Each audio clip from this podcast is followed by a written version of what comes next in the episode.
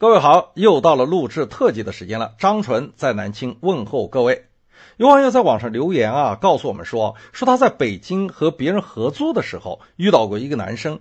这个男生啊，整天疑神疑鬼的，说大家一起上楼的时候不能开灯，走到自己的房间以后也不开灯，据说是担心外面有人知道他的行踪。这发展到后来呢，这个人不安全到什么地步，在他们合租的客厅里装了一个微型摄像头。专门监视他们的一举一动，你说这吓人不吓人呢？我告诉这位网友说，现代社会啊，正常的不多，变态都少。你已经觉得他有点不正常了，对不对？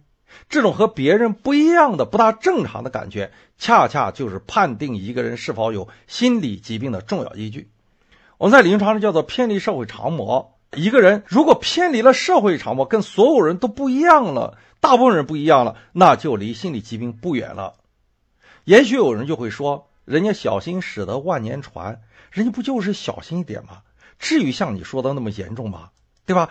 这个精神科大夫看谁都有点精神病，你心理专家瞅着谁都有点心理毛病，是不是啊？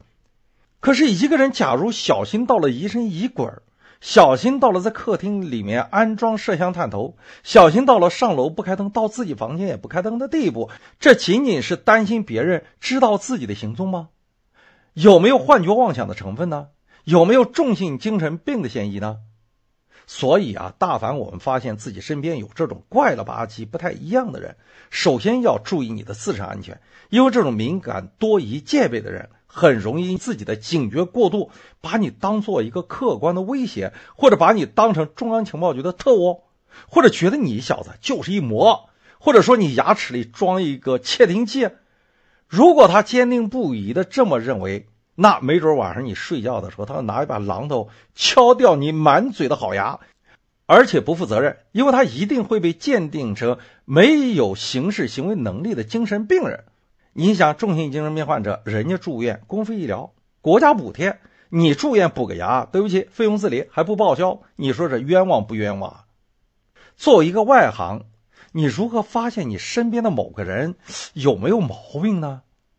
第一，看他和别人一样不一样，他的所思所想一样不一样，他的行为举止一样不一样，他能够看到别人看不到的东西，这叫幻视；听到你听不到的东西，那叫幻听；闻到你闻不到的味道，叫幻嗅，这些都是幻觉。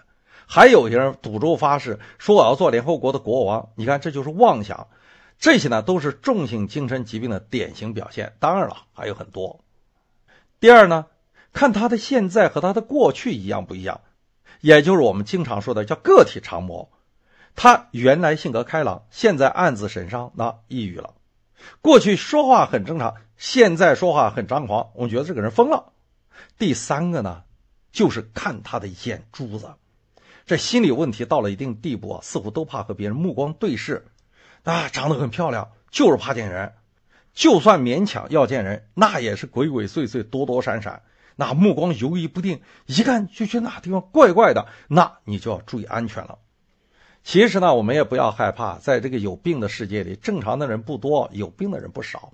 节奏这么快，压力这么大，你要是没把自己整出点精神疾病或者心理疾病，说老实话，你都没脸出来见人，见人也不好意思说我已经很努力了。所以，上述那个案例中的小男生是否有严重的心理问题不好说，还要看他所怕的东西究竟是什么。如果是客观存在的东西，比如说是人，是一个具体的人，那可能只是安全感匮乏，从小呢被他妈给吓的。如果他害怕的东西，按照常理推断根本就不存在，比如中央情报局之类的，那就有可能是重性精神疾病的早期表现。还有一个网友就问啊，说买了件新衣服。穿了一次就不喜欢了怎么办？那是因为你有钱。你要是没钱买衣服的话，就不存在这个问题了，是不是？网友就说：“啊，没钱。如果一个没钱的女孩总喜欢买服饰，而且超出了自己的支付能力，那就说明这个女孩是有点小问题了。什么问题呢？一缺乏安全感，第二有点不自信，第三他总希望用新的装饰来增加自己的信心。不过呢，漂亮的女孩或多或少。”都有一点安全感匮乏，太在意别人的看法了。好了，以上呢就是本周留言的回复。最后呢，讲一个督导案例。这个案例呢，在我们贝壳家二百二十一号微信群里面曾经争论过。你会发现一个非常有意思的现象：一些非心理学专业的朋友们看到这个案例以后，都积极的回答；而心理专业的朋友赶紧潜水，死活不出来说句话。难得几个冒了一下头，死活都不敢承认自己是学过心理学的。哎呀，这就应了一句话，说学心理的大多都有心理毛病啊。精神科的大夫偶尔也会不正常。假如你是一位心理咨询师，坐在你对面的就是你的求助者，求助者眼泪汪汪的看着你说：“老四啊，我最近思虑过多，睡眠太少，十分难受，你说我该怎么办呢？”下面呢，我们看网友怎么回答。一位名叫变色龙不是色龙的朋友分析原因说：“你啊，一是白天睡多了，晚上睡不着；第二是活人被尿憋醒了。”睡不着，三是精神很错乱，脑子里杂七杂八的乱想，那心乱了，当然就失眠了，对不对？还有一位名叫习西巧二零一九的朋友就建议说：“你睡不着觉啊，你避开焦虑场所，避开刺激源呢。”但问题是在自己家里睡不着，你这是建议人家夜半三更的搬出去住啊？一位名叫静静的知名度非常高的朋友啊，就给他提出一建议说：“你既然睡不着觉。”那你去做体力活吧。这半夜三更睡不着，一个人跑到工地上去搬砖。那看门的老头年龄有点大，看到一个白衣服的女人，表情凝重啊，披散着头发，一个人在工地上搬砖。你还要不要人家活了？这个建议太残酷，而且不和谐，好不好？潇潇夜雨、伟伟和风尘都建议说，合理化当事人的焦虑，不要为此担心。比如通过看书、写字、听评书、运动来缓解焦虑过多的情况。我觉得一个合格的心理咨询师啊，在面对求助者的这个案例的时候，首先要在临床上界定清楚。求助者说他思虑过多，思虑过多究竟是什么意思呢？如果是思维奔逸或者思维云集，那就要偏重于重性精神病的诊断了。除此之外呢，还要询问求助者有没有患过其他的可能导致思虑过多的躯体疾病。只有彻底了解当事人的情况，才能给予具体的建议。好了，我们书归正传，在昨天的讲述中啊，我们出了一道心理侦探题，叫做“奇怪的现场”。李警官接到了幺幺零指挥中心的指令，前往河西的一户人家处理一起入室抢劫案。男主人呢被劫匪绑在了椅子上，右颅骨有钝器伤，家里的现金、首饰、存折都丢了。李警官勘察了现场以后啊，发现阳台窗户啊被劫匪打碎了，阳台上洒落着玻璃的碎屑，没有发现指纹、脚印等作案的痕迹，现场啊也没有看到明显的被扰动的痕迹。这男主人就自己说了。我当时正在睡觉，突然遭到攻击。劫匪是一个小个子，说我被打昏以后就什么都不知道了。李警官听到这儿，就对男主人说：“你啊，就是本案唯一的嫌疑人，跟我走吧。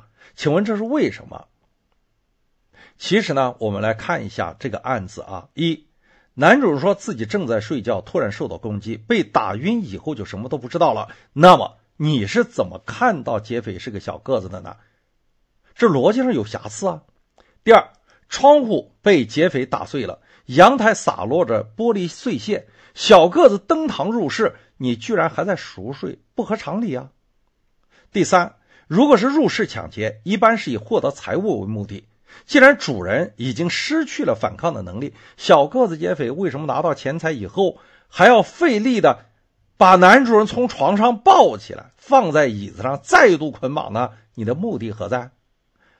第四，入室抢劫案的劫匪啊，一般只要现金首饰，对吧？在这起案件中，劫匪还居然要拿走存折。这根据警官的介绍，犯罪现场居然没有扰动的痕迹，说明凶犯在房间里面没有翻找，他就知道钱财放置的地点。你说这奇怪不奇怪？第五，凶犯又是攀爬阳台。又是砸碎玻璃，又是钝器击打，又是强行捆绑，现场居然没有发现指纹、脚印等作案的痕迹，你不觉得这很奇怪吗？所以答案只有一个，那就是男主人就是这起入室抢劫案的真凶。好了，按照我们的惯例啊，下面呢可能还要出一道心理侦探题，大家呢可以在我的节目的下方留言，大家来猜一猜谁是本案的真凶。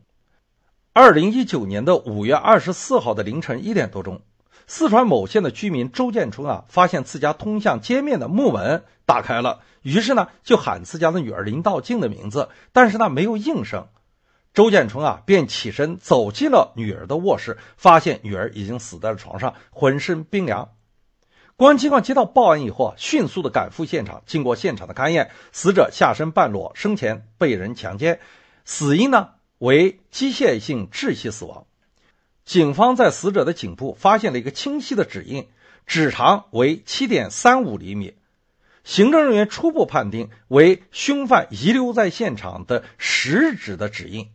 警方迅速调取了附近的录像，获取了一条重要的线索：同村李某有重大的作案嫌疑。李某，男，三十六岁，身高一米七零，因多次当街在异性面前暴露自己的性器官而受到过刑事处分。案发当日呢，曾多次出现在案发现场附近。凌晨一点钟左右，李某再次出现在监控画面中。警方根据以上的线索，决定对李某采取强制措施。请问，李某是冤枉的吗？今天的案例回复就到此结束。喜欢我们的节目，就请在节目的下方留言，或者添加我们节目的微信粉丝群贝壳街二百二十一号房东，F R M S 幺零幺，让我们一起来讨论剧情，公布答案。别忘了订阅《福尔摩斯探案集》第一季《凝视生命的黑箱》。